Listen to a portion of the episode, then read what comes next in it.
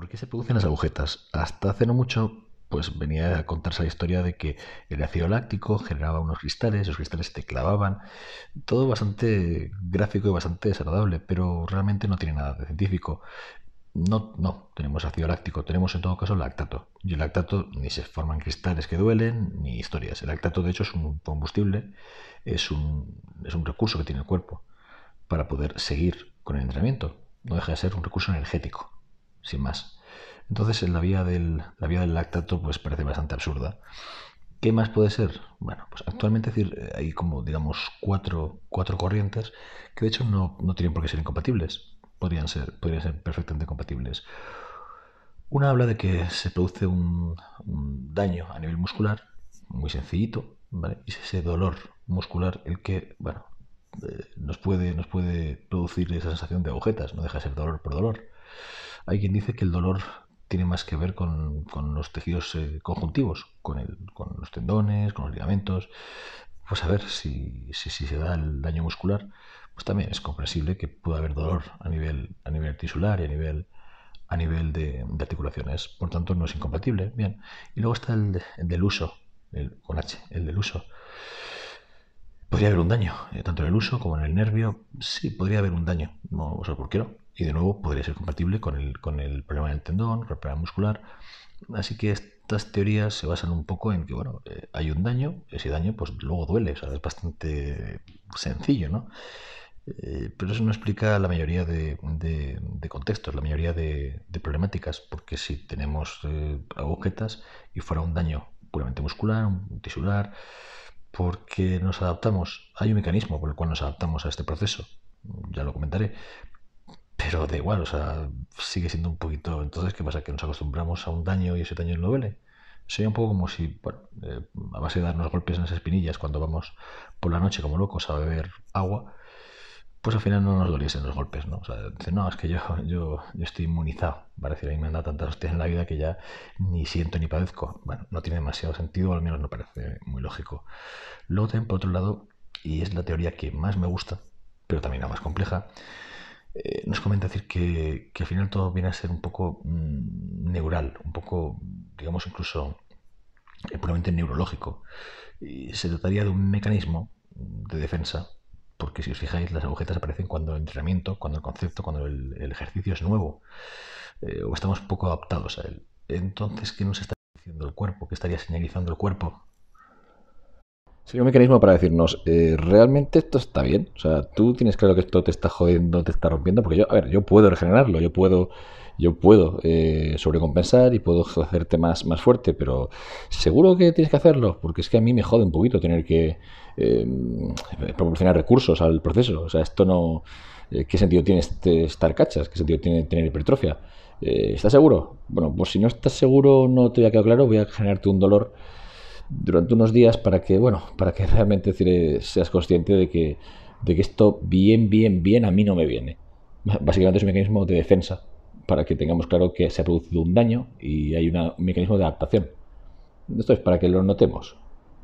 Si le preguntas a alguien cómo se genera ese daño muscular, pues la verdad es que la idea a nivel, a nivel, a nivel conceptual es muy sencilla. Eh, aplicamos una tensión mecánica en las fibras cuando levantamos un peso. Estamos sometiendo el músculo a una tensión muscular, pues esa tensión acaba rompiendo la fibra.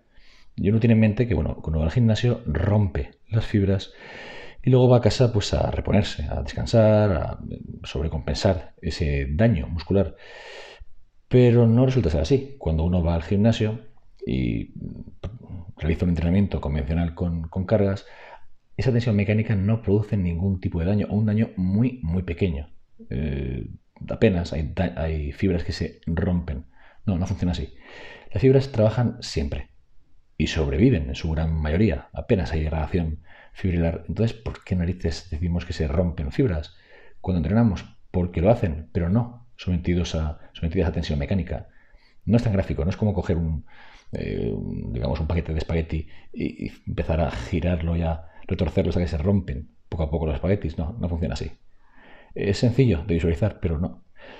¿Por qué no funciona así? Porque el cuerpo estima que las fibras tienen que estar ahí dando todo, dándolo todo, dándolo todo, eh, porque están sometidas a una demanda, ¿vale? Y no, el cuerpo no sabe si estás eh, huyendo de un tigre, si estás peleándote con, un gladiador en, la arena, o si estás yendo al gimnasio un domingo pues para hacer flexiones. No lo sabe. Entonces realmente busca que sobrevivas. ¿Qué hace? Pues conserva todas las fibras. No, no, no, no se rompen. ¿vale? decir, las fibras son súper resistentes. Pero sí que se produce el mecanismo de rotura muscular. Las fibras se van rompiendo para luego reponerse. Este, este mecanismo es cierto, pero no es mecánico.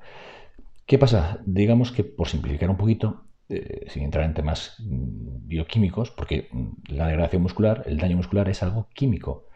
Lo que hace el cuerpo es señalizar las fibras más débiles, las fibras que no, son, no tienen viabilidad, y las señala. Les pone ya, digamos, eh, les da el beso del, del padrino. Le dice, bueno, cuando toque tú te vas para afuera, ¿vale?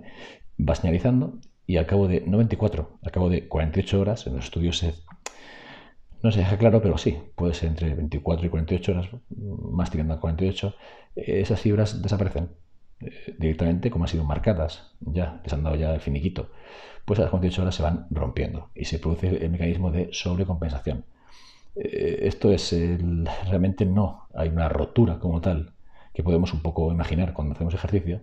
Ya digo, es muy, muy, muy instintivo. La coges, coges el peso y casi puedes sentir como las fibras se rompen. No, están rompiendo. Se están agotando y se están, se están eh, eh, estimulando. Pero realmente no hay, no hay ningún mecanismo de rotura, de fractura. Esa fractura viene después. Entonces uno se puede plantear, eh, ¿por, qué, ¿por qué entonces pierdo fuerza? Bueno, estamos un poco en la misma disyuntiva no es por pérdida muscular, no es por pérdida de, fibras que se van rompiendo. Cuando hay una, pérdida de fuerza, se debe a todos, los, mecanismos relativos a la fatiga, pero para nada hay un daño como tal. Ese daño es postergado. Porque esto es interesante y no es simplemente un brindis al sol, porque también nos permite un poco eh, entender eh, que los mecanismos de estimulación y de sobrecompensación llevan bastante más tiempo de lo que de lo que uno puede imaginar. Si uno tiene en mente que estos procesos que son químicos y no mecánicos necesitan al menos, al menos eh, de un día, día y medio, dos días para comenzar, esto es la degradación muscular real, fibrilar, empieza con ese, mm, ese margen temporal, pues uno ya se da cuenta de que quizá debería prestar más atención a la recuperación y hablar de plazos bastante más largos en principio.